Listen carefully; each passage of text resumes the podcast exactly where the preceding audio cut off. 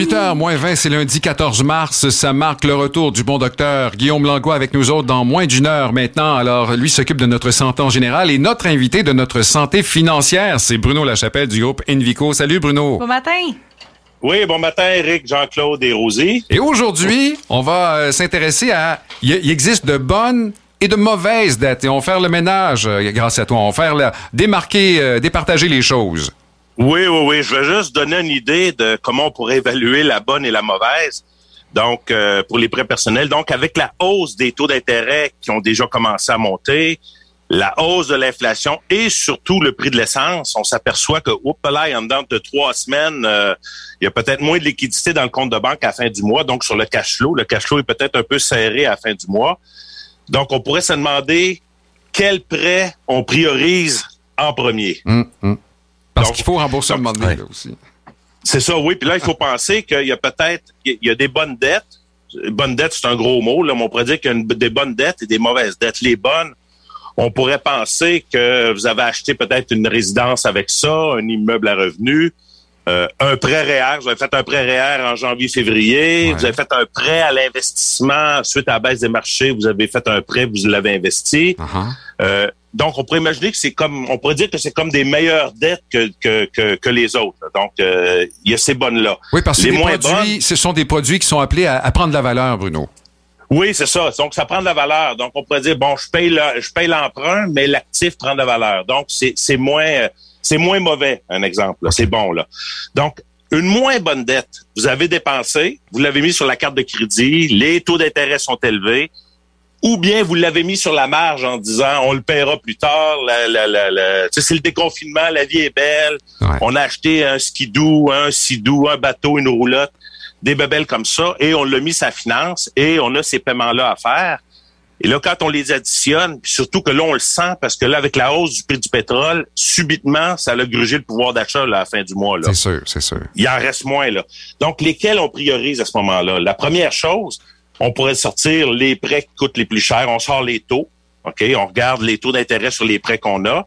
On regarde le prêt A. Si on le paye tout de suite, parce que là, on aurait des liquidités dans l'hypothèse et on aurait 6 000 de liquidité.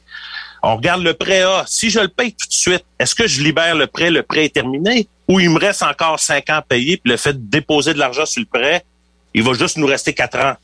Donc, on n'a pas plus d'argent à la fin du mois, puis on a déposé quand même 6 000 sur ce prêt-là. là. Donc, on n'a pas plus de liquidité à la fin du mois. Du mois, on a juste raccourci l'échéance du prêt. Par rapport à la marge, elle, que on paye peut-être juste les frais d'intérêt, donc le paiement est plus petit parce qu'on paye pas le capital. Puis si on paye la marge, on n'a pas libéré pareil de, de, de liquidité à la fin du mois, mais il faut se poser lequel je paye en premier. Mhm. Donc, c'est là que l'échéance, entre autres, on parle tout le temps, ah, le taux d'intérêt est élevé, il faut ça. payer les ceux qui payent, qui coûtent le plus cher. Mais il y, a, il y a une notion aussi de cash flow à la fin du mois. OK. Parce que les cartes de crédit, ça, ça, ça approche les 20% selon les compagnies. Hein? Oui, oui, oui, oui. Puis il faut regarder parce que j'avais nommé là euh, avant Noël les, un site là sur le site du gouvernement comment calculer le, le paiement minimum si Oui. on rembourse le plus vite possible. Oui, oui, oui. faut aller voir ça. C'est intéressant, ça, pour faire des hypothèses à- si on veut payer notre carte plus vite, là. Donc, c'est là que, en évaluant ça, ben là, on a le choix. Donc, euh, si on a les liquidités, si on applique ça, le 6 000 sur la roulotte, puis la roulotte, il nous reste encore quatre ans à payer. On n'a pas plus de liquidité à la fin du mois, là. Puis, mais si on regarde la marge, puis sur la marge, on paye ça, ben, ce qu'on vient de se libérer, c'est qu'on est toujours serré à la fin du mois parce que la roulotte, elle rentre pareil, là, à 6 000 pièces par par année. Mais ce qu'on vient de se libérer, c'est un coussin. Si on a un problème, une problématique, on a payé la marge. Si on la réutilise pas tout de suite, ben, on a à ce moment-là accès à des liquidités si on a une problématique. Puis on continue à payer le prêt régulièrement, mais au moins on s'est on, on on euh, on a mis de côté un bassin à piger dedans si jamais on a une problématique qui va être pareil du financement, mais au moins on a des liquidités. Si on avait tout mis sur la roulotte à ce moment-là, puis qu'il nous reste cinq ans à payer encore, on Oui. est aussi serré à la fin du mois La là. maudite roulotte. Ouais, ouais, Oui, ouais. oui. ou, le, ou le bateau, ou bien ceux qui ont des liquidités, qui auraient un exemple, maximiser le CELI, ils n'ont pas dépensé au cours des dernières années. Ben, peut-être qu'à ce moment-là, le CELI, vous pourriez dire à votre gestionnaire, verse-moi les revenus que je génère avec mon CELI. Vous touchez pas au capital, mais vous avez un revenu supplémentaire non imposable qui vient de votre CELI.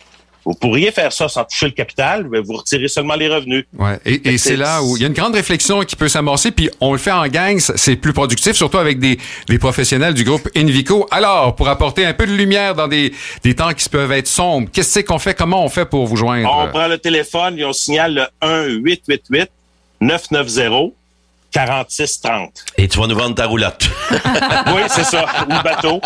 Merci. À bon prix, à bon prix. Bon. Vous Allez. mentionnerez que vous avez entendu cette chronique, c'est 10% moins cher. Merci Bruno. c'est beau. À la semaine prochaine. Bye. Bruno Lachapelle du groupe Invico.